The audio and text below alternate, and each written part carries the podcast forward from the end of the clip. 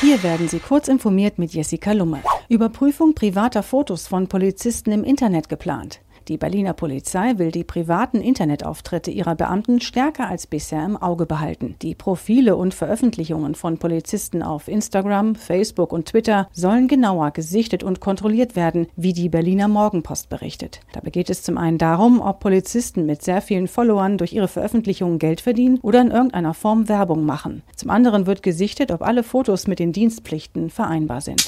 Erste US-Flüge zum Mond 2021 mit neuer Rakete.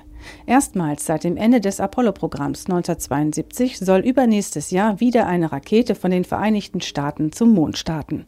Als Fracht sind mehrere Geräte und Roboter vorgesehen. Mit der Durchführung hat die NASA das Robotikunternehmen Astrobotic beauftragt, welches nun den Auftrag für die Rakete vergeben hat. Zum Zug kommt die United Launch Alliance, ein Joint Venture von Boeing und Lockheed Martin mit seiner Vulcan-Rakete.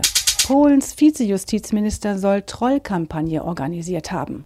Polens stellvertretender Justizminister Lukasz Piebiak ist nach Medienberichten über eine von ihm organisierte Trollkampagne im Internet gegen Richter zurückgetreten. Er weist die Berichte aber zurück und will gegen die Journalisten hinter dem Bericht klagen. Am Montag hatte die Nachrichtenseite ONET.pl berichtet, dass Piebiak eine Internetkampagne gegen den Chef des Richterverbands Makiewicz arrangiert haben soll.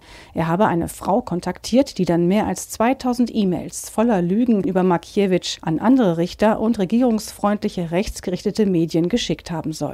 Microsoft veröffentlicht erste Beta vom neuen Edge-Browser.